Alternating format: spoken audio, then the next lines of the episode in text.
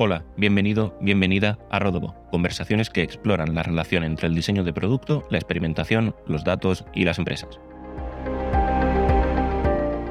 Te saluda Juan Rodríguez Talavera, un episodio más. En esta ocasión estoy con Verónica Reyero, antropóloga e investigadora en el área de la experiencia usuario. Vamos a hablar de innovación, incertidumbre, procesos de investigación, de la importancia de las ciencias sociales y de cómo la automatización y las nuevas herramientas de inteligencia artificial están cambiando la forma en la que investigamos. Así que vamos a ello. ¿Qué tal, Verónica? ¿Cómo estás? Muchas gracias por tu tiempo. Muchas gracias a ti, Juan. Eh, pues nada, tengo muchas ganas de, esta conversación contigo. Llevamos ya unas semanillas posponiéndola y, ya tenía ganas, la verdad.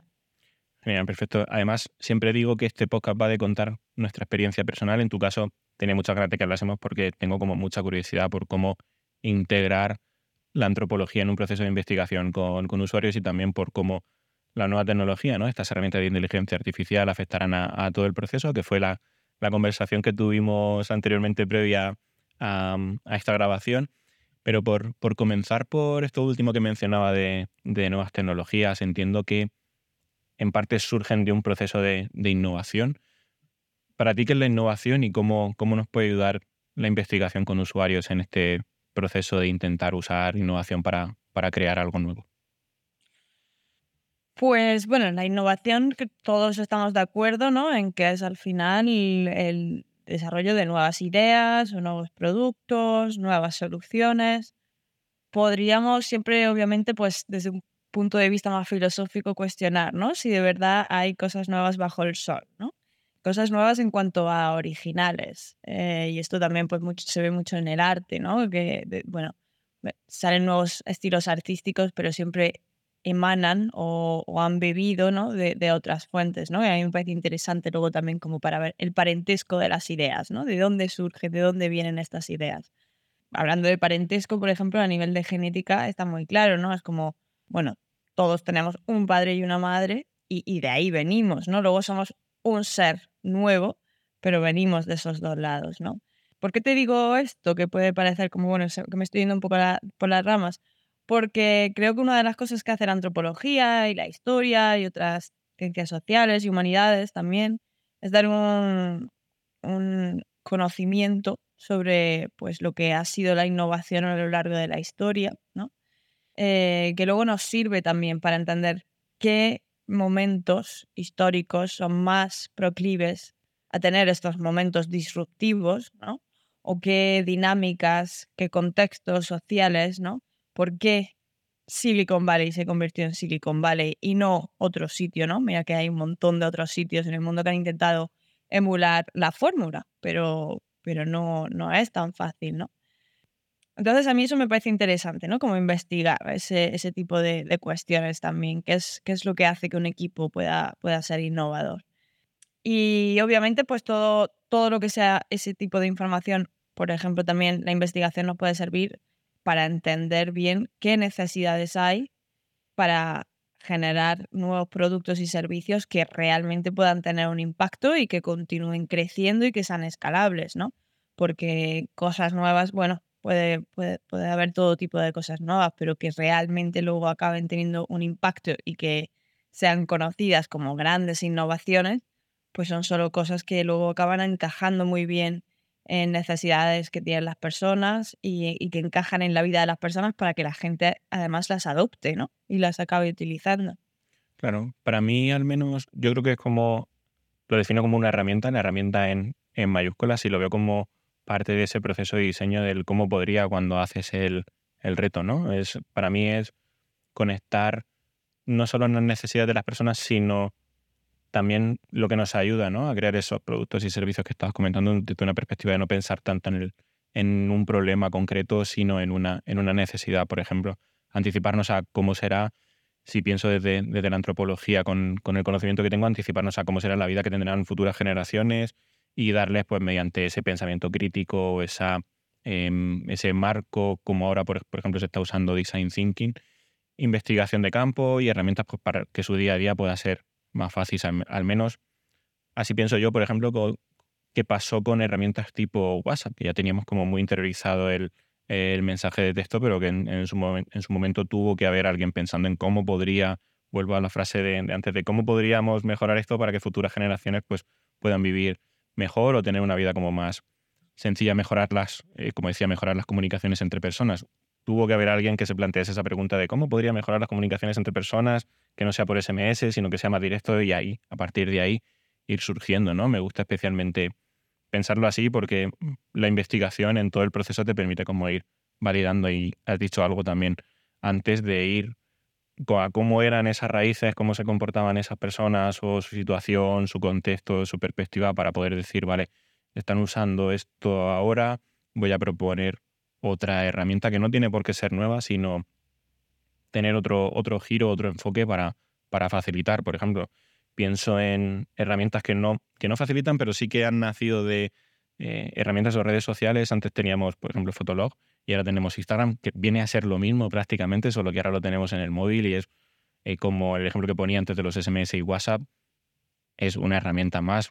No sé si te hace la vida más fácil, pero al menos permite como esa comunicación más fácil. Creo que el ejemplo de WhatsApp se podría, se podría llegar a entender mejor, ¿no? Yo pienso más en, en cómo podría hacer la vida más fácil a lo que comentaba antes, futuras generaciones, y en eso me baso en el contexto que nosotros teníamos antes, el que tenemos ahora, y anticipo cómo podría ser el contexto que tendrán en, el futuro. Y sobre eso me gusta pensar en, la innovación. Creo que es una forma también de verlo como más, no sé si humanista, quizá, ¿no? A lo mejor en, ese punto.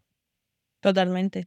Y al final los ejemplos que has dado todos también me parecen como un ejemplos de, de que son procesos graduales. Nos gusta mucho la idea de la innovación disruptiva, de algo que llega y cambia los esquemas de todo, pero la realidad es que no, es que se van, eh, van contribuyendo, ¿no? Muchas mentes, muchos grupos, muchos equipos, em, para que poco a poco también la sociedad vaya adoptando esos nuevos productos, servicios o lo que sea, eh, y generan al final ese caldo de cultivo para que luego de repente llega algo que, que puede expandirse y escalarse mucho más, ¿no? Em, y se me estaba viniendo justo a la, mente, no sé si lo has visto, el eh, AI PIN, que es el dispositivo este que te pones en. Eh, creo que la web es Humane y, tiene un. es hu.ma.ne. Es un dispositivo que te pones en, como, como si fuese un pin en tu ropa y con con unos gestos y demás puedes ver en la palma de tu mano pues información meteorológica, puedes mandar un mensaje, es como un, lo que decíamos antes, una evolución del teléfono móvil, pero quizá a lo mejor si hubiésemos partido de los teléfonos móviles estos antiguos, los Alcatel, con su teléfono, con la serpiente y demás, a algo ya así, hubiese sido como muy disruptivo. A mí me gusta pensar en este tipo de herramientas también como en, como en innovación, ¿no? Al final es como te basas en el teléfono, ves cómo la gente lo usa, tanto para bueno como para mal, luego también hablaremos de, de ello, y generas como un nuevo dispositivo que es como más, más amigable, ¿no? Más, no es tanto de, de, pues, por ejemplo, de tener redes sociales, sino más comunicación que lo puedes llevar eh, contigo todo, todo el tiempo. Al final es como un pin con dos sencillos gestos. Tienes, por ejemplo, dime el tiempo que hace en, en Madrid, pues te dice el tiempo. Em, dime mm, cómo llegar más rápido. Aquí, pues al final te dice cómo llegar más rápido. No tienes la pantalla, creo que también en, parte de la innovación es coger algo que ya existe y ver cómo poder em, optimizarlo o mejorarlo. Suena bastante a Cyborgs. Suena bastante a Cyborgs, sí. De hecho, si no lo, si no lo conoces, em, dejaré también para que nos esté escuchando en las notas eh, la, página de Humane, que es eh, la compañía. Han hecho ese dispositivo dos personas que habían trabajado en Apple en el desarrollo del, de, bueno, tanto el iPhone como los Macs, como, bueno, prácticamente todos los dispositivos de Apple de, los últimos 20 años y ahora están desarrollando pues este, este concepto nuevo. No sé si es quizá a lo mejor un poco disruptivo porque ya no tienes pantallas, ya es como pensar en, en, este tipo de que lo veíamos en, en las películas hace, hace años de pues, le, doy un botón y sale un holograma 3D, pero bueno, veremos a ver cómo funcionan, cómo funciona, cuál es la adopción en el mercado y también pues cómo lo recogemos las personas también y cómo lo usamos. Lo estoy viendo a medida que, me estás, que me estás hablando de él. Muy interesante. No lo conocía. Al final, bueno, seguro que hay alguien que nos está escuchando que se echa las manos a la cabeza con este tipo de cosas, ¿no? Eh, porque también hay de nuevo, cuando ves eh, la historia de la innovación, siempre ya sabes, ya puedes anticipar que va a haber reticencias. Va a haber gente eh, que tenga un cierto rechazo al cambio y a este tipo de cambios tecnológicos, ¿no? O sea, ha pasado siempre. O sea, tú imagínate la primera vez, pues no sé, que se construyó eh, las vías de un tren y que en un pueblo perdido a la mano de Dios, ¿no? De, por ejemplo, de aquí de España, de repente pasaba una máquina de metal enorme a gran velocidad, ¿no? Eh, pues eso, había gente que, que, no lo cogió muy bien, ¿no? Y eso lleva un tiempo también, bueno, la típica curva que todos hemos visto, ¿no? De adopción de las tecnologías también, ¿no? Eh, siempre tenemos unos early adopters que igual tú y yo pues somos más fans, ¿no? De toda esta tecnología y, nos emocionamos al, ver la evolución y hay gente que están, pues, hoy en día también hablamos mucho de los neoluditas, ¿no? Esa gente que tiene mucho rechazo a, pues, el intrusismo tecnológico en sus puestos de trabajo, ¿no? Porque tienen miedo a que van a perder, em, pues eso, sus puestos de trabajo, pues, por, pues, no sé, temas de inteligencia artificial o lo que sea. Y cuando se trata de toda esta tecnología implantada, en este caso no es implantada realmente, ahora lo miraré en profundidad, pero parece que es como proyección simplemente, ¿no? En la palma de la mano. Pero sí sé que, bueno, a raíz de los, eh, los cyborgs, que mencionaba antes todo el tema del transhumanismo, ¿no? Eh, toda esa fusión humano-tecnología, pues lo mismo, ¿no? Hay gente muy fan. De hecho, el primer cyborg reconocido como cyborg eh, nacido en, es nacido en Cataluña, Neil, no me acuerdo su, apellido, Neil algo, que bueno, que era un chico que era daltónico, nació daltónico y con otros problemas de visión y él mismo se construyó una antena y al final se conectó la antena pues al cerebro y le permitía a través de las vibraciones percibir los colores, luego se ha ido añadiendo más tecnologías ¿no? implantadas y bueno, y luego hay otra gente pues bueno que puede tener eso mucho rechaza este tipo de innovaciones, lo que supone también, ¿no? Para, para el ser humano, para temas de controles, para temas de biosensores. Yo, por ejemplo, en investigación ahora estoy usando bastantes biosensores, pues para medir temas de sudoración, pulso, incluso actividad eh, neuronal, eh, eye trackers para ver, ¿no? Dónde pone la gente la vista en cada momento en la pantalla. Y bueno, eso, pues lo que tú dices, ¿no? Es como, como muchas otras herramientas. Puede tener un lado muy bueno este, aplicar este tipo de, innovaciones, en este caso para la investigación, que es que buscamos ser como mucho más precisos a la hora de entender eh, la cognición y el comportamiento humano.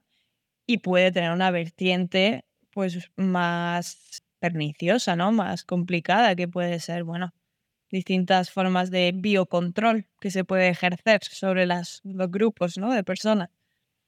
Qué, interesante todo, de verdad. A nivel, no conocía la historia de, este chico. Eh, la dejaré también en las notas eh, después de, investigar sobre ello.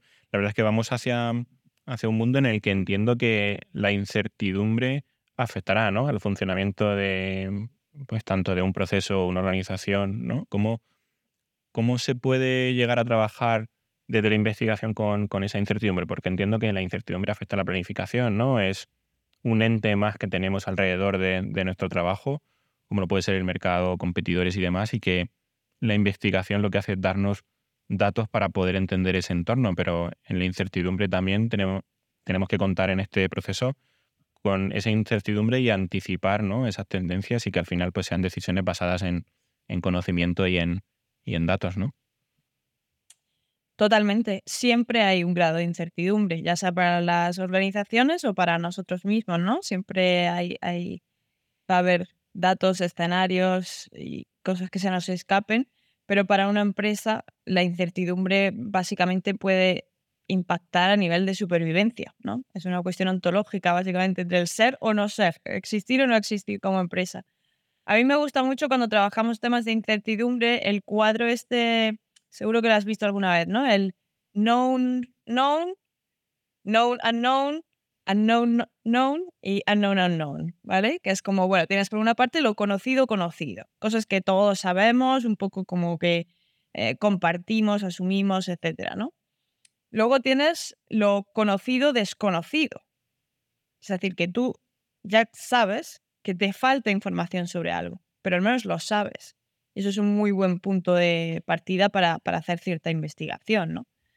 Em, puedes tener lo desconocido conocido también, Y por último, el Unknown Unknown es un cuadro que, a mí particularmente me parece interesante, que es lo desconocido desconocido. Es aquello que ni siquiera sabes que no sabes. Y creo que es eso lo que es más peligroso para las empresas. Porque cuando saben que hay una pieza de información que no tienen, rápidamente accionan cosas, ¿no? Para, para solucionarlo.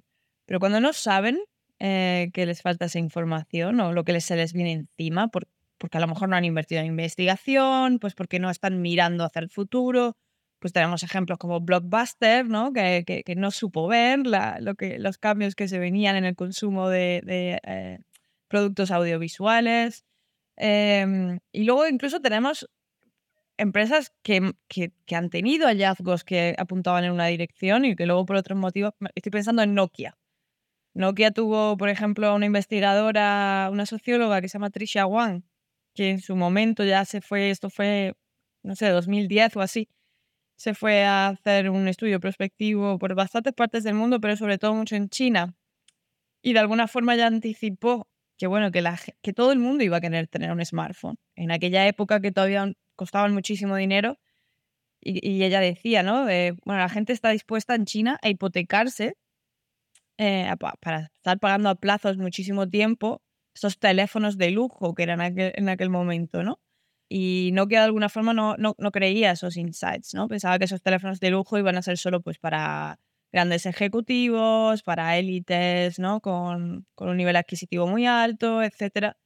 Eh, bueno, y ignoró esta, estas ideas y, y, fíjate lo que le pasó, ¿no? O sea, que, que, ni siquiera es incertidumbre solamente, ¿no? Hay veces que incluso teniendo los datos enfrente, por otros motivos no, no, las organizaciones no toman las decisiones adecuadas. Fíjate, luego la cuota de mercado de Nokia en pocos años eh, pues descendió, bueno, 75%. Sí, además, eh, cuando lo comentabas estaba buscando unos apuntes que tenía de, una newsletter que mencionaba el caso también de BlackBerry. Bueno, ahora me dirás que BlackBerry es como es de, Nokia, no lo sé realmente, pero me parecía curioso el caso también de BlackBerry como un teléfono cómodo, que al final era pequeño, tenía su, su, su, teclado y demás, y que, y que iba enfocado a un, a un mercado de profesionales de, de la tecnología preocupados por, por seguridad también y, y, que al final querían tener su acceso en, eh, al, al, correo electrónico en,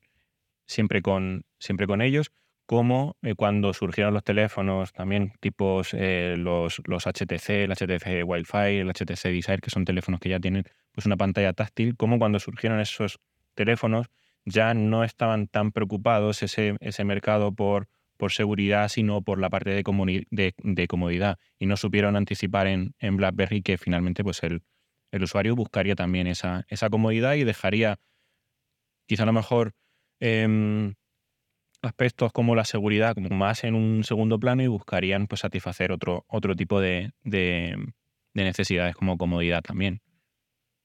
Totalmente. Entonces, volviendo a tu pregunta, yo creo que la incertidumbre deberíamos de partir de que todas las empresas, todos la tienen, ¿no? Pero que la incertidumbre debería de ser como algo que excite a los equipos y, a las organizaciones en el sentido de, vale, justamente como somos conscientes de que, de que esto existe, de que hay información que nos falta, eh, vamos a emplear recursos en despejar incógnitas, ¿no? En despejar la X, en despejar la Y. Y, fíjate que el, caso que has puesto, ese cuadrante, yo lo vi en, me lo pusieron en, una agencia para em, explicarnos el valor de documentar. Es decir, cómo, cómo no vamos a saber lo que no sabemos si no documentamos y no analizamos la información que tenemos. Entonces, documentemos y sobre eso ya analizamos qué no hemos sabido. Y sobre, y sobre ese qué no hemos sabido es cuando ya ponemos palancas, porque ya sabemos lo que no sabemos. Exactamente. Pues nos, pusieron ahí el ejemplo de, mira, si documentamos, vamos a poder dar un paso más en, la empresa. Si damos un paso más en la empresa, ofrecemos un mejor servicio, eh, nuestros clientes están eh, más contentos y todos podemos, podemos crecer. Sé que me lo estoy llevando a un ejemplo de, de servicios, pero bueno, sirvió para poner en valor también la, documentación y ver cómo se puede pasar de una, de una etapa a, otra etapa. Totalmente. bueno, Yo creo que al final aquí lo importante es como para poder anticiparte ¿no? ser, y ser flexible, tener tener información. Si no tienes información, aunque yo sé, soy muy, muy partidario de, la intuición, porque la intuición al final la basas en, experiencia, pero creo que aquí lo importante es tener información. Si no tienes información, no puedes, no puedes anticiparte. Totalmente. Y yo creo, eh, en cuanto a esto que dices de documentación, qué importante es también ser honestos y tener ¿no? esa integridad eh, en los procesos de trabajo. Te lo digo porque me has hecho pensar en algo que me, me ha pasado hace poco en las que, bueno, unos equipos de investigación habían hecho un par de proyectos, de tests, em, que luego, de alguna forma, los insights no se han dado por válidos porque metodológicamente nos hemos dado cuenta de que se sesgaron ¿no? Eh, em, las respuestas, ¿no?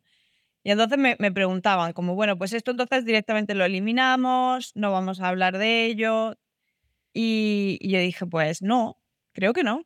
Creo que las diapositivas donde hablemos de los insights, tenemos que sí poner un titular eh, cruzado, ¿no? Que diga, bueno, no hagamos caso a estos insights que están sesgados, pero hay que explicar por qué.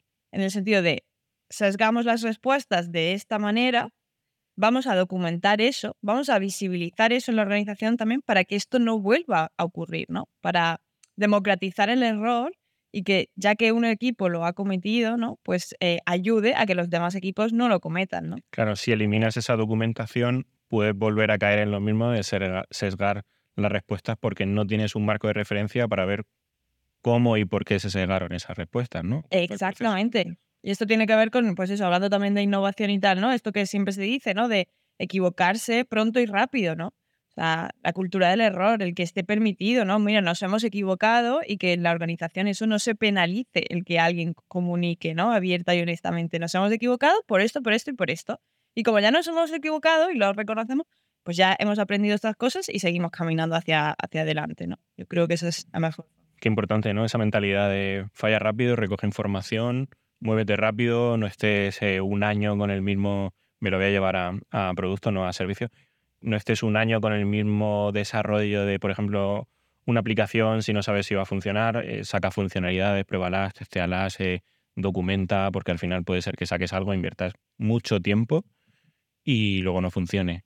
Entonces lo que nos ahorra esto es, eh, sobre todo en tiempo, y el tiempo al final pues se ve reducido en, en coste, ¿no? al final lo que, lo que nos mueve. por, por lo que comentaba el, por ir con lo que comentaba al inicio de integrar eh, la antropología, ¿qué papel juega en este proceso de investigación con, con usuarios? Porque estamos hablando de sesgar las respuestas, no sé si tiene algo, algo que ver aquí, porque entiendo que te dan la, posibilidad de comprender cultura, comportamiento y creencias de personas en su contexto real y sobre eso ir, ir sacando como esos insights. Totalmente. Pues a ver, para empezar, bueno, antropología más o menos sí simplemente me gusta siempre dar un poco una definición, por si alguien que está escuchando esto pues no la ubica, que no es la disciplina más conocida del mundo. Yo, a modo muy reducido, siempre me gusta decir que es el estudio de los grupos humanos y cómo se relacionan, tanto entre sí como con el entorno, eh, tanto en el pasado, presente y futuro. Y me gusta dar esa definición por dos motivos. Una, eh, por ese componente de relación. ¿Vale? O sea, no es tanto como la psicología, a lo mejor de vamos a estudiar un cerebro, vamos a entender el comportamiento de una persona, sino es cómo nos comportamos en sociedad, cómo nos comportamos en grupo, cómo interactuamos con nuestro entorno, que puede ser pues, un entorno pues, eh, medio natural, donde hemos vivido, eh, las ciudades, pero puede ser un producto, ¿no? Y por eso la relación, que ahora hablaré de, del user experience, ¿no? En la investigación de producto, y la otro motivo por el que me gusta esa definición es porque mucha gente cuando piensa en antropología piensa en el estudio de, comunidades prehistóricas o del pasado. No, no. Estudiamos también el presente, que por ejemplo yo me dedico principalmente a estudiar comportamiento presente, actual, y estudiamos también el futuro, que, luego si quieres entramos a hablar un poquito también, ¿no? De qué podemos hacer en, en todo em, el área de Future Foresight. Eh, entonces, habiendo ubicado antropología, luego habría que ubicar también user experience. Eh, y digo esto porque, claro, es una disciplina que depende de dónde estés, eh, qué tipo de empresa, etcétera. También hay distintas concepciones de que es la investigación de, experiencia de usuarios, ¿no? Yo me he encontrado, he trabajado con equipos que para los cuales el, UX es puramente interfaz, básicamente. O sea, sí, experiencia, pero eh, la experiencia que tienen los usuarios con una interfaz, ¿no? Con una pantalla, con una web, etc. Y sí, eso es investigación de experiencia de usuarios y, yo puedo hacer testeos de, nuevas features, de flujos de navegación, de comprensión de, copies, etc. Pero para mí eh, lo que más me gusta y lo que creo que la antropología es donde aporta más valor es en que la investigación, la, experiencia de usuario em, empieza mucho antes de interactuar con una app, con una web, con un producto digital, acaba mucho después también y se ve influenciado por otro montón de estímulos y situaciones y el contexto más allá de, ese producto digital concreto, ¿no? O, de ese hardware o lo que sea. Hay muchos, muchos ejemplos distintos, eh, pero para que tú me entiendas, eh, al igual que no nos vestimos igual, seguro que tú no te vistas igual, pues no sé, cuando vas a la oficina a trabajar, cuando estás teletrabajando en tu casa, cuando vas a salir de fiesta o si vas a, pues no sé, a un funeral, seguro que vistas distinto en cada contexto, pues también el uso que hacemos de, de, nuestra, de nuestros tecnologías es bien distinto, ¿no? Dependiendo de, dónde estemos. Em, algunas cosas he trabajado, por ejemplo, en ese sentido. Eh, por ejemplo, un estudio que hicimos con vitrocerámicas, donde si tú estudias la interacción que tienes con esa tecnología en un laboratorio, donde todas las variables están súper controladas, eh, donde eh, al participante se le dan unas instrucciones muy claras y el participante solo está enfocado en, interactuar con esa vitrocerámica, pues normalmente los tests salen muy bien.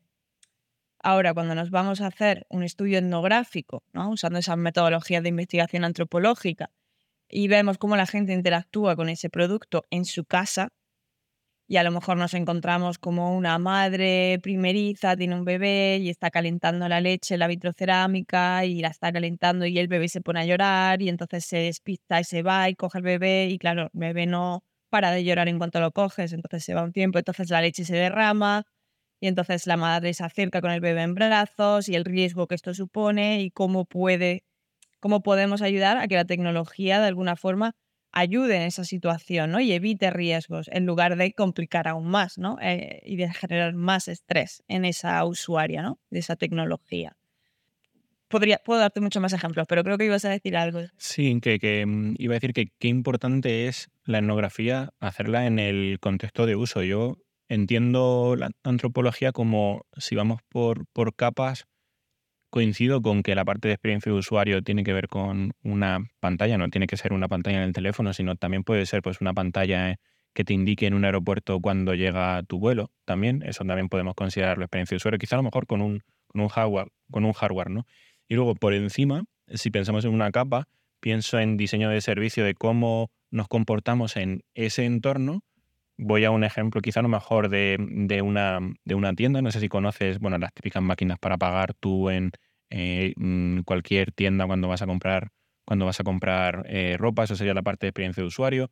La parte de diseño de servicios, yo lo entiendo con cómo interactúas una vez que estás en, la tienda y luego la parte de antropología, cómo nos comportamos las personas, por ejemplo, en, en, una ciudad, en un pueblo, pues para poder determinar luego cómo va a ser la experiencia de ese servicio y cómo ese hardware tiene que ayudar a la experiencia. Hay un ejemplo también Mm, que, me gusta mucho, que a mí me lo contaron cuando estuve estudiando diseño de, servicios, que es el cuando estaban probando estas máquinas para poder hacer tú el, pago, si esa máquina llevas a un usuario a una sala y pruebas la máquina y le das una camiseta, por ejemplo, pues mm, hay menos riesgo, está más, más controlado que al final el usuario se pueda perder. Pero si ya pones esa máquina justo al lado de pues, por ejemplo, una caja física o la pones eh, a la salida o la pones en otro sitio, eh, corren más riesgo porque tienes mm, riesgo entre comillas. Es decir, no, no va a ser el resultado el, mismo cuando ya tienes todas las variables em, controladas. Y luego sería diferente si ya pones esa máquina en una tienda real. Ahí no tienes control sobre las variables. Cada persona va a entender que ese hardware eh, actúa de una forma o es para una cosa totalmente diferente si lo pones en un sitio o lo pones en otro, si la tienda caben 300 personas, si está llena, si no hay nadie. Entonces entiendo la antropología cómo nos comportamos, como decías antes, o cómo es el contexto de la sociedad y cómo la sociedad interactúa con, pues con, por ejemplo, con, el centro de Madrid, con el centro de Barcelona. Eh, em, entiendo que no es lo mismo antropológicamente que quizá a lo mejor pues una ciudad más pequeña, un pueblo. Para mí es como esas capas, ¿no? Primero conozco el entorno, luego conozco dónde voy a dar ese servicio y luego conozco qué hardware puedo aplicar a ese, a ese servicio. Y creo que la antropología ayuda a hacerte una idea como más, más certera de cómo nos comportamos en ese entorno. Totalmente. Y al final el reto está porque tú puedes, hay ciertas tecnologías que puedes adaptarlas culturalmente, ¿no? Y que, bueno, si sabes muy bien que tu audiencia o tu target está, tiene unas ciertas características sociodemográficas, cultural, calar una tecnología a nivel global que cómo, cómo la adaptas, ¿no? para, que, para que se adapte, o sea, como para que sea adecuada para distintos contextos culturales, ¿no? Eh, entonces la antropología ayuda con esa comprensión cultural. Hay algunos ejemplos eh, que a mí me gustan mucho. Por ejemplo, el tema de los coches autoconducibles, ¿no? Los coches autónomos. Uno de los problemas que tienen los coches autónomos es, pues para empezar, que hay un montón de microinteracciones sociales eh, a la hora del tráfico, ¿no? O sea, cuando tú vas a cruzar en un paso de peatones o incluso no estás cruzando en un paso de peatones, pero aunque te des cuenta o no, hay un microsegundo en el que tú miras al conductor. Y si hay un contacto visual, es como, vale, entiendes que te ha visto. A lo mejor pasas, ¿no? Y con la mano dices, ay, gracias, tal, y pasas. Claro, eso es un contacto de microsegundos entre humanos que se entienden y que tienen una pauta cultural para entender que a lo mejor por algo que ha hecho con la mirada te está diciendo que sí, que puedes pasar. Que a lo mejor en España es así, y, pero en Japón no sería eso lo que entenderías. Lo que pasa que tú si eres español y vas a Japón, pues seguramente no eres tan atrevido de cruzar de esa manera, ¿no? Eh, porque, porque das más ese, ese tiempo, ¿no? Em, luego los, los, vehículos van a tener que, adaptar este tipo de, de, conocimiento sobre las diferencias de tráfico y de comportamiento, ¿no? No tiene nada que ver el tráfico en Madrid que en el Cairo o en Nápoles o en Nueva Delhi. Entonces, eh, claro, es muy fácil también hacer un coche autoconducible en las autovías que conocemos de Estados Unidos, de Europa, donde todos los coches van en la misma dirección, van a una velocidad similar eh, y más o menos es, fácil, ¿no? Porque otro de los problemas con los coches autoconducibles es el momento en el que tienes en la carretera algunos autónomos y otros conducidos por humanos. Eso, ese, va a ser, ese es el momento complicado. Cuando sean todos autónomos es más fácil, ¿no?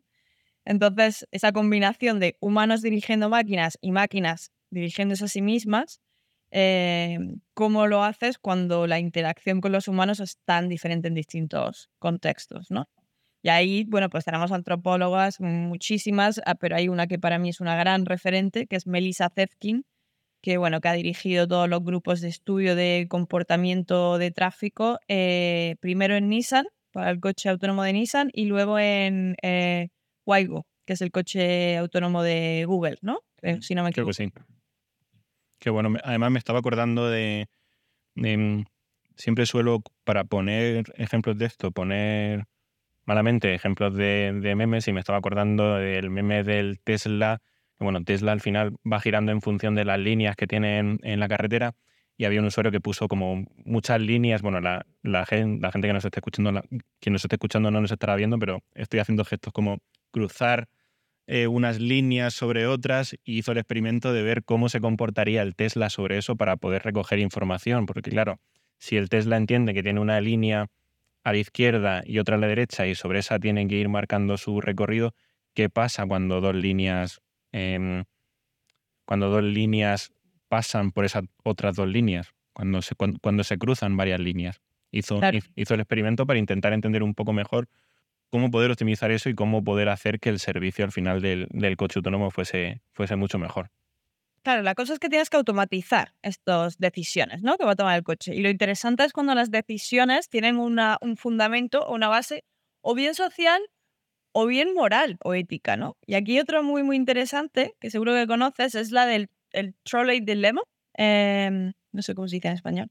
Pero bueno, el trolley dilemma es básicamente es, un problema que se ha usado ya desde hace muchos años eh, en temas de ética y moral, pero que ahora se aplica mucho al diseño de, coches autónomos, ¿no? Entonces es, si tú tienes un coche eh, que en una dirección y por lo que sea, porque se cruza alguien, eh, imagínate, ¿no? Se, cruza alguien y pues o, o da un volantazo y probablemente muera la gente que va dentro del coche, o no das volantazo y, atropellas a, los viandantes, ¿no?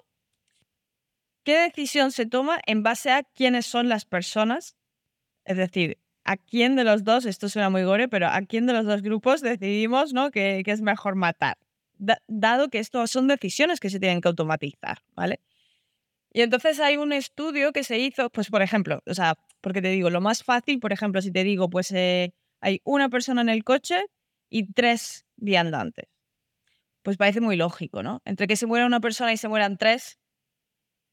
Pues, sí, he visto, he, visto ese ejemplo con, con la piel del tren. Claro, de ahí viene. Viene del trolley dilema que venía con el tren, pero esto se aplica a, la automatización de decisiones en, los coches autónomos. Y entonces hay decisiones que son como muy obvias, eh, pero luego hay decisiones que no son tan obvias, ¿no? Entre un eh, niño pequeño y un anciano, ¿A cuál de los dos deberíamos de salvar? Entre un hombre y una mujer, ¿a cuál de los dos deberíamos de salvar? Si es que hay alguna regla, ¿no? Y bueno, hay muchas más, ¿no? Pero entonces esto se hizo un estudio eh, muy, muy grande, lo hizo el MIT, justamente para, para, ver, ¿no? A nivel mundial, qué respondía la gente a este tipo de, de, de problemas, ¿no? Y salieron respuestas muy interesantes que eso, que es de base cultural totalmente, como por ejemplo, entre salvar a un niño y a un anciano, en casi todas las partes del mundo estaban de acuerdo en salvar al niño, sobre todo en Occidente, porque en Occidente tenemos esa mm, idealización de la infancia, ¿no? Y, de que hay que salvar a los niños y hay que ponerlos por encima de todo. Pero en ciertos países, clústeres de países en Asia, por ejemplo, no era así porque hay mayor respeto y, mayor protección hacia las personas mayores que hacia las personas jóvenes, ¿no? Y muy interesante, por ejemplo, uno de los clústeres que salió es que cuanto mayor es la, brecha eh, salarial en un país, ¿no? Por ejemplo, pues Brasil es uno de los países paradigmáticos, ¿no? Cuando se habla de eso, ¿no? De al final hay muchísima diferencia, ¿no? Entre la gente que, que más gana y la gente que menos gana más estaban dispuestos a salvar cuando en, el escenario le ponían, ¿qué salvamos? ¿A un vagabundo o a un ejecutivo o a una persona que vaya ¿no? vestida como con traje y corbata? ¿no? Pues cuanto mayor es la brecha salarial en el país, más están dispuestos a salvar al ejecutivo versus a un, a un homeless, ¿no? Entonces, bueno, todo esto da mucho que pensar para empezar, de, de, dónde salen ¿no? todas esas, creencias culturales y cómo al final quien sea que está desarrollando estas tecnologías va a implantar y proyectar en esos algoritmos tomas de decisión automatizadas que tienen una base cultural, pero que al final se escalarán a nivel global. Que tienen un sesgo. Claro, que tienen un sesgo. Y, bueno, y eso al, menos es cuestionable, ¿no? Yo creo que hay que mirarlo. Otro que a mí me gusta mucho siempre traer a, la palestra cuando hablamos de estas cosas es, eh, ahora está un poco, ahora ha cambiado un poco, pero hasta hace no mucho, em, cuando tú estás en Instagram, que te sale un contenido que dice, bueno, contenido censurado o no, eliminado porque viola las, las normas o... Claro, esto no está automatizado al 100%. Esto para que esté automatizado, como se busca, pues lo que tienes es eh, un montón de ghost workers, que se llaman, ¿no? Eh, trabajadores fantasmas, que, se invisibiliza bastante que existen estos empleos, pero que son gente con empleos bastante precarios, generalmente externalizados, ¿no? descentralizados, están en Pakistán o están en India, que se dedican, son personas que se dedican a ver si este post infringe una norma o no y por ende la, eliminamos, ¿no? Claro, hay, hay sensibilidades que en una cultura como Pakistán pues pueden ser mm, más agresivas o más fuertes que, pues, por ejemplo, en España, ¿no? Donde estamos tú y yo. Eh, te pongo un ejemplo. Pues seguro que has escuchado esto de Free the Nipple. Mm. Free the Nipple, ¿no? Lo de por qué un pezón de un hombre puede aparecer en redes sociales, pero un pezón de una mujer es censurado. Y esto tiene que ver con eso. O sea, a lo mejor yo creo que tú y yo no nos escandalizamos ante el pezón de una mujer y de hecho vivimos en un país donde pues en las playas no se hacen muchos dobles y tal, cosa que eh, es cultural, porque esto pasa en Estados Unidos, tampoco pasa tanto pues no sé, en Inglaterra, etcétera, pero en España pues no nos escandalizamos. Y sin embargo, como las personas que están tomando estas decisiones, que son los human note takers, ¿no? Que luego eh, de alguna forma eso eh, ayuda a los modelos eh, pues están, pues eso, como a lo mejor en un país como Pakistán, donde claro, eso es una barbaridad, pezón de una mujer, pues son ellos los que están haciendo input a ese modelo, que luego sí será automatizado y escalará, ¿no? Y entonces tiene ese, de nuevo, ese pozo cultural, ese sesgo cultural, como tú decías, que, está influyendo. Entonces, bueno, de nuevo, volviendo a tu pregunta, que perdón que me voy mucho por las ramas, pero pues todo este tipo de reflexiones y de comparación cultural pues es uno de los elementos, por ejemplo, que la antropología pues, puede aportar ¿no? a todo esto de la experiencia de usuario y del desarrollo de tecnologías. Claro, pero está bien porque es lo que comentábamos anteriormente de que si no documentas el dónde se ha hecho ese trabajo, no vas a saber los errores, no estamos diciendo ni que esté mal ni, ni que esté bien, sino que son aspectos culturales que hay en, en una determinada región, pero si no conoces esos aspectos culturales, no vas a saber el por qué se ha tomado una decisión u otra, lo que comentabas antes de aceptar el fallo. En este caso no estamos diciendo, repito, que, que sea bueno o sea malo o haya fallado, sino conocer cómo es el contexto en una región, en una región, en un entorno en X, para poder saber por qué se toman esas decisiones. Y volviendo al, ejemplo de antes de, de al final del coche, a quién salvar, a quién no salvar, yo lo pienso y es como, quizá a lo mejor te diría algo en, en el momento del estudio, pero luego en el momento si me veo en, en, en ese momento igual haría otra cosa.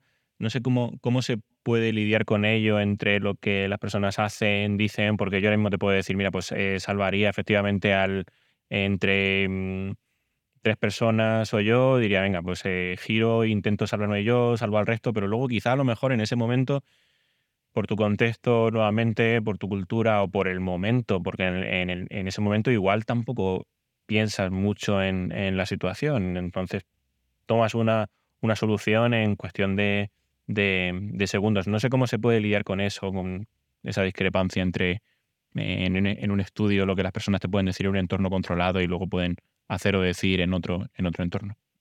Claro. Bueno, de hecho, por eso la antropología no utiliza métodos como, por ejemplo, un grupo focal, ¿no?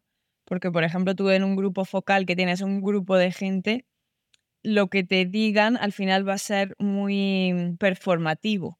Tienes que tener muy en cuenta, dentro de esto que decíamos, ¿no? Que la antropología tiene en cuenta también cómo nos relacionamos los unos con los otros. eh, tienes que tener en cuenta quiénes son las otras personas y entonces por qué te están diciendo lo que te están diciendo, que tiene que ver con quién más hay en la sala.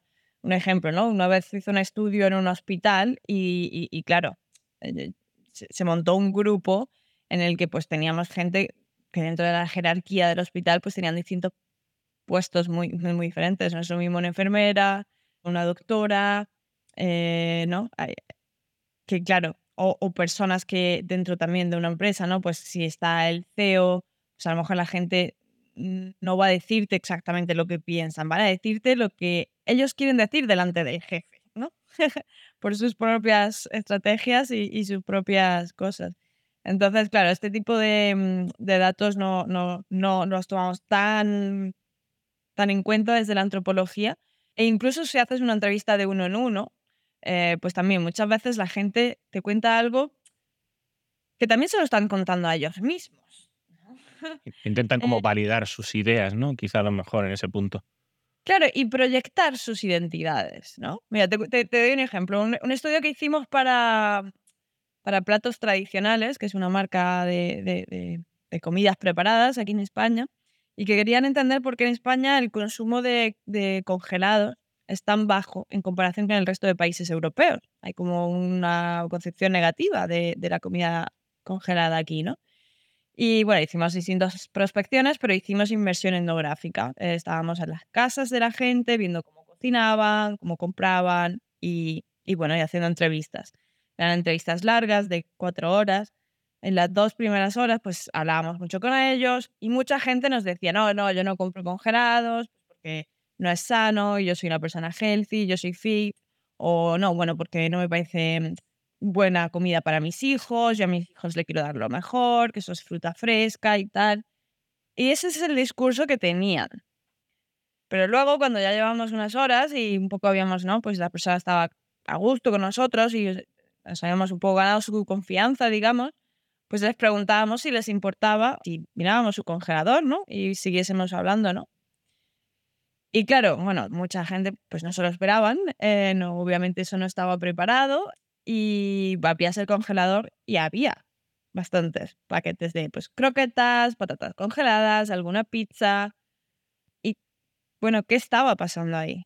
¿No? Pues una cosa es el discurso y otra cosa es lo que puedas observar directamente en el contexto real de la gente, ¿no? Claro, entiendo que la etnografía aquí tiene es quizá a lo mejor la principal herramienta, ¿no? Para ver esas discrepancias. Exactamente. Y no es que, ya te digo, no es que nos estuviera mintiendo a nosotros, es que todos tenemos esas discrepancias, ¿no? Un poco entre, pues, yo quiero ir, eh, yo quiero ser una persona que va todas las semanas al gimnasio, pero esa no es la realidad. Entonces yo puedo decir, sí, yo voy al gimnasio, bueno, pero luego, ¿cuántos días voy realmente, no? Em, entonces, bueno, la antropología, la etnografía nos permite luego ahondar también en esa conversación, ¿no? Porque, porque, por ejemplo, luego con Analytics podemos tener muchos datos también reales del comportamiento del usuario. Yo puedo decir que voy al gimnasio, pero mi tracker de actividad física te dice que hoy he dado 500 pasos. La cosa es que la etnografía te permite entender el por qué. ¿Qué ha pasado? Vamos a continuar con esa conversación, ¿no? Y entonces luego, pues, en, esa, en ese estudio, por ejemplo, de los congelados, pues bueno, de repente las madres nos explicaban, vale, bueno, pero sí, normalmente no me gusta, pero eh, darle esto a mis hijos, pero lo cierto es que tengo muy poco tiempo, termino de trabajar súper tarde, recojo a los niños, hay veces que esto me saca de un apuro, sobre todo si los niños vienen con sus amigos a comer y son un montón y no sé, no, no tengo nada preparado así casero. Antes mi madre estaba cerca y nos hacía tuppers, pero nos hemos tenido que mudar por el trabajo y ahora estoy en una ciudad donde no tengo esa red de apoyo y entonces eh, pues al final recurro a estas cosas, ¿no? Que son mi ayuda, ¿no? Pero son una ayuda que realmente a mí mi madre, sus madres, les había dicho que no era sana. Y entonces ellos de alguna forma reproducen ese discurso aunque su comportamiento haya cambiado. Entonces también como que ellas nos contaban un poco sus motivaciones, o ellos, ¿no? Dependiendo de quién fuera, y, era interesante porque juntos, los investigadores y los participantes, ¿no? reflexionábamos juntos. Ya te digo, no era una cosa de, ay, te he pillado, me han mentido, ¿no? No, no, era una cosa más de vamos a indagar, ¿no? ¿Por qué decimos una cosa y luego resulta que es otra, ¿no? Que, y es ahí donde salen insights interesantes. Claro, más por, por confirmar que lo que están haciendo está bien a pesar de su contexto cultural o nuevamente sus, sus egos, ¿no? Entiendo, más que el no, yo no como healthy, entonces no tengo nada congelado. Buscas como la aprobación de, ah, qué bueno, qué bien lo estás haciendo, cuando realmente sabes que no lo estás haciendo así, quizá a lo mejor por, por aprobación, ¿no? Y mm, siguiendo con lo que, con lo que comentaba al, al inicio, estamos en un momento en el que están surgiendo muchas, muchas herramientas, inteligencia artificial, lo hemos nombrado también. Y a mí hay una parte de esto que me preocupa, que es pensando, por ejemplo, en mis sobrinas, la forma en la que trabajarán ellas con estas herramientas son, son pequeñas, tienen entre 2 y, y 4 años. Y lo he comentado con otras personas y lo hablamos entre nosotros en una, entre nosotros en una, conversación previa que, que tuvimos a, a, grabar. Lo primero que se me viene a la mente es la importancia de las ciencias sociales, ¿no? Para no perder ese pensamiento crítico con la herramienta que estás usando, por qué la estás usando y de qué forma te puede ayudar también. O de qué forma puede ser perjudicial para, para tu día a día, ¿no? No sé de, qué forma crees tú que estas ciencias sociales, incluida la antropología, pueden influir en, en, educación y en la formación de, por ejemplo, próximas, próximas generaciones, ¿no? Porque sobre todo es para entender, sobre todo para hacer frente, no, no para entender, quizá a lo mejor para hacer frente a esos desafíos éticos que comentábamos anteriormente, ¿no? Y que estas herramientas nos están planteando. Bueno, pues totalmente de acuerdo contigo con lo que estás diciendo. Al final tener ese pensamiento crítico eh, que nos permita, pues, al menos pensarnos dos veces, ¿no? Pues tanto la adopción de ciertas tecnologías como el propio desarrollo, ¿no? Eh, tener esa, ya no solo una visión crítica. Yo siempre digo que a veces cuando uno tiene visión crítica sobre las cosas, te ven como que eres, eh, tienes una visión negativa de las cosas. Y yo siempre digo que es todo lo contrario. Yo creo que ser crítico es que eres optimista con el futuro, que justamente se puede hacer mejor, que te imaginas un escenario eh, en, el que se están haciendo bien las cosas y que esa crítica nos conduce ahí, ¿no? O sea, que también es un, vehículo hacia, hacia escenarios más utópicos. Y para ello necesitamos esas mentes críticas, necesitamos más gente trabajando, por ejemplo, en ética eh, aplicada a, a, la tecnología, cosa que muchas veces va letargada, ¿no? Parece que los marcos regulatorios y, la ética siempre aparecen después de que ya haya aparecido una tecnología. O haya, pasado algo, justo. O haya pasado un problema, exactamente. En lugar de que vayan como al mismo tiempo, ¿no? Que sería mucho, mucho más bonito.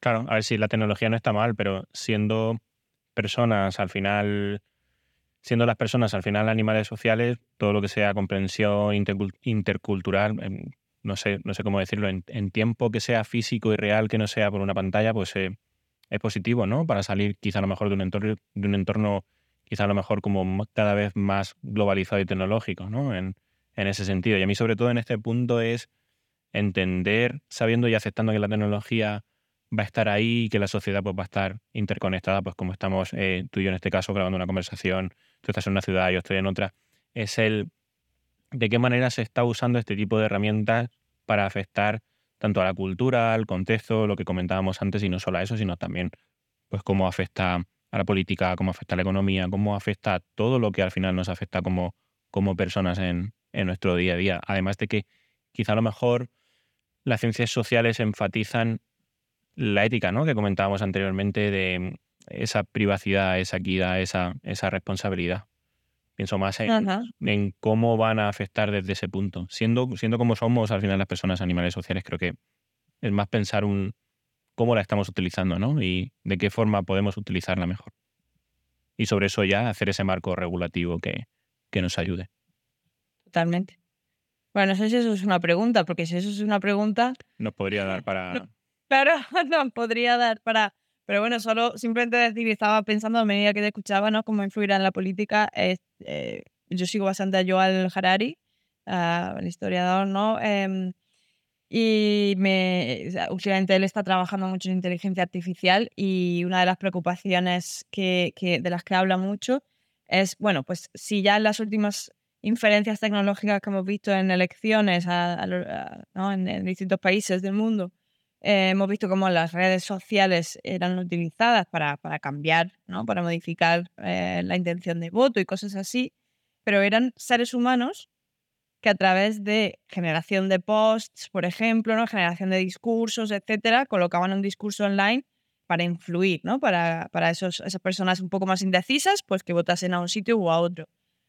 La preocupación ahora es que con la inteligencia artificial generativa sea la propia inteligencia artificial la que esté generando discursos políticos que se pongan ahí fuera, que modifiquen la elección de voto, pero que de alguna forma los, humanos hayamos perdido el control incluso sobre la manipulación de la intención del voto.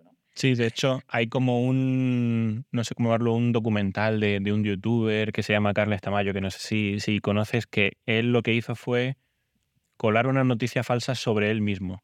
Y es bastante curioso porque se inventó prácticamente todo, desde, unas, desde la historia, unas capturas de WhatsApp, eh, contacto con medios de comunicaciones como de qué forma estamos usando todas estas tecnologías para influir, cambiar y cómo esto afecta a la antropología. Porque al final es el cómo, cómo nos relacionamos, cómo esto va a cambiar. Es lo que, lo que hablamos al inicio de hay que estudiar pasado, presente y futuro y ahora mismo pues estamos en una etapa que quizá a lo mejor pues el futuro haya que estudiarlo con estas herramientas y establecer como ese marco ético que comentábamos de esto se puede hacer, esto no se puede hacer, porque no sé también si, si conoces casos de, por ejemplo, que están surgiendo de em, ahora te felicita el cumpleaños X famoso y escuchas su voz y es como, pero si es él, ¿hasta, hasta qué punto no va a poder ser eh, tal dijo esto?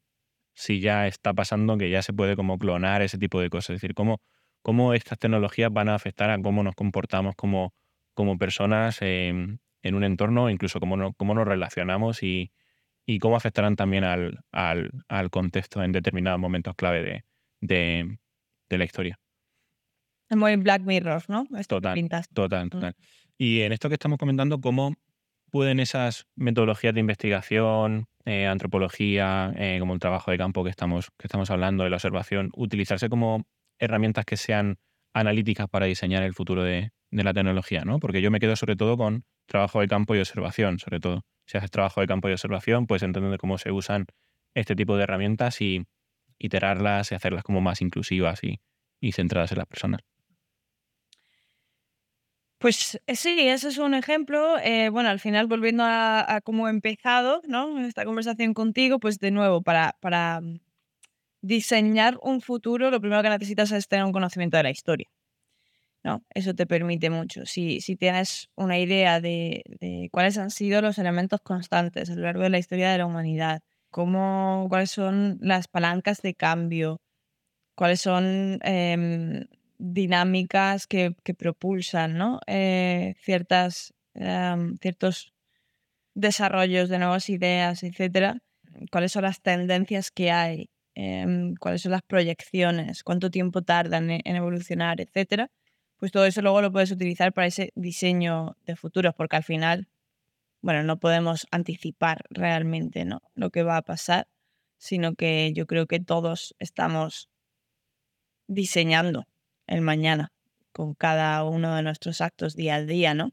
Entonces, tú, estás hablando ahora de, este, de, estas tecnologías, pues es como el propio uso que nosotros damos ahora mismo a, las tecnologías como usuarios eh, están modelando ese futuro. Eh, un ejemplo, ¿no? Esta semana pasada, pues por las leyes de protección de datos europeas, eh, pues por primera vez a todos los que usamos Instagram nos habrá salido un mensaje preguntándonos si queremos que Instagram deje de utilizar nuestros datos como moneda de cambio y a cambio pues nosotros pagar por sus servicios o si estamos dispuestos a que sigan utilizando nuestros datos y ofreciéndonos publicidad, ¿no? Me parece un momento de agencia de los usuarios muy importante para... Es, es nuestra forma de votar qué va a pasar en el mundo tecnológico y en el mundo de los derechos de datos. Y, me, y tengo muchas ganas de que empiece a salir data de, de que ha elegido la gente. Yo voy haciendo mis sondeos ya y bueno, a todo el mundo a quien yo le he preguntado han optado por seguir eh, usando la plataforma gratis. No conozco todavía a nadie que me haya dicho que, que no, que ha, optado por pagar. No seré yo quien te diga que, que ha pagado, está por, por lo mismo, seguir usando la, la plataforma gratis, porque entiendo que, claro, aquí al final es también influyen otros, otros, otros aspectos, ¿no? Otras variables como tu situación eh, económica, social y demás. Pero bueno, al final es. Para, para, mí aquí lo importante es cuestionarte si es necesaria una herramienta más. Aquí, al final, de todo este conglomerado que estamos creando y, y, cómo se va a usar. Bueno, cómo, cómo se está usando, cómo se usó y cómo se va a usar. Yo creo que con ese marco ya se pueden definir cómo, em, cómo tiene que ser como esa legislación ética, ese marco, ese alcance, ¿no? Quizá a lo mejor de, de pues podemos usarlo para esto, podemos usarlo para esto otro y limitar. Totalmente. Ojalá y fuesen esos datos más, ¿no? Más transparentes también, ¿no? Volviendo a, lo que hablábamos anteriormente. O sea, imagínate que realmente eh, nosotros pudiésemos tener acceso a saber, antes de tomar esa decisión, saber cuánto valen nuestros datos, cuánto dinero ingresan estas empresas por nuestros datos e incluso optar por ser nosotros mismos los que vamos a explotar esos datos. Como, vale, igual yo quiero seguir vendiendo o dando mis, cediendo mis datos personales y que me hagan publicidad targetizada. Pero en vez de que la explotes tú, mi, mi data, ¿cómo podría explotarla yo mismo y sacarle rédito a esto, no? Eh, pero claro, eso no, no está tan, tan accesible todavía. Claro, pues eh, pero siempre digo que este podcast, lo he comentado al inicio, va de contar nuestra experiencia, explicar que nada es sencillo, recojo lo que hemos estado comentando antes de fallar rápido y que solo se equivoca quien, quien lo intenta y creo que hemos cumplido con, con creces. para ir eh, terminando, eh, ¿algún libro, documental, podcast, cine que, que quieras recomendar?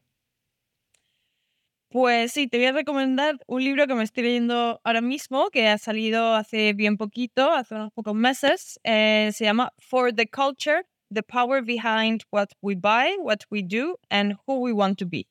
Que bueno, que lo traduzco por si acaso alguien no, no tal.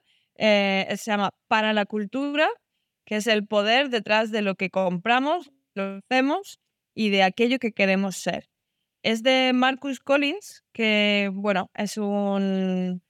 Pues ha estudiado muchísimas cosas. Primero estudió ingeniería, luego se convirtió en productor musical, eh, conoció al padre de Beyoncé, acabó siendo el, em, el, el, manager de marca digital de Beyoncé durante muchos años y luego, bueno, se ha dedicado simplemente a, para muchísimas mm, marcas y, grandes celebrities en Estados Unidos hacer todo el posicionamiento eh, de marca en base a, cultu a, cultura, a entender la cultura actual, contemporánea, y, y, cómo hacer que las propuestas de artistas y empresas encajen en la cultura actual. Es un pedazo de libro que te recomiendo. Qué bueno, qué bueno. Además, a mí me encanta leer ese tipo de, de libros más de cultura, de de hecho, hace poco me leí algunos, no recuerdo el, nombre, para quien nos esté escuchando, quizá a lo mejor lo deje luego en, en las notas que iba de por qué compramos lo que compramos. No sé si era así. Pero bueno, yo iba a, recomendar una serie eh, documental que hay en Netflix por si queremos salir un poco más también del, del entorno trabajo y relajarnos y demás, que se llama Explained, que no sé si, si has visto, que son como capítulos cortos de 20 minutos que exploran temas de actualidad, pues al final desde una perspectiva diferente, quizá a lo mejor desde la psicología hasta la economía, pasando por ciencia, tecnología. A mí me ayudan a entender el mundo que lo rodea y creo que es una serie documental que lo hace como muy fácil, muy sencillo y además capítulos de 20 minutos que en cuanto te estás tumbando en el sofá no te da tiempo ni, ni a dormir. Totalmente, a mí me encanta Explain también. Genial, pues eh, nada, eh, darte las gracias de nuevo por, tu tiempo. Espero que, te haya divertido con, con, la conversación y al final pues que hayamos cumplido con creces, eh, que este podcast siempre lo digo, lo repetiré otra vez, va a contar nuestra experiencia y como decíamos, falla rápido, solo se equivoca quien lo intenta. Así que nada, espero que, que te haya resultado interesante y seguimos hablando. Se me ha hecho corta la conversación. Muchísimas gracias por la invitación y sobre todo muchísimas felicidades por el podcast, Juan. Muchas gracias. Un abrazo, Vero. Un abrazo.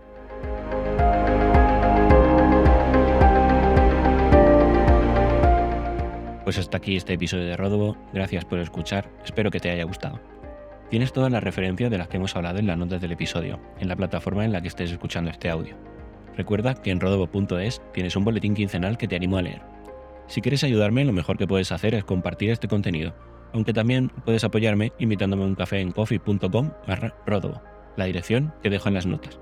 Nada más por ahora. Muchas gracias por escuchar. Hasta el siguiente episodio.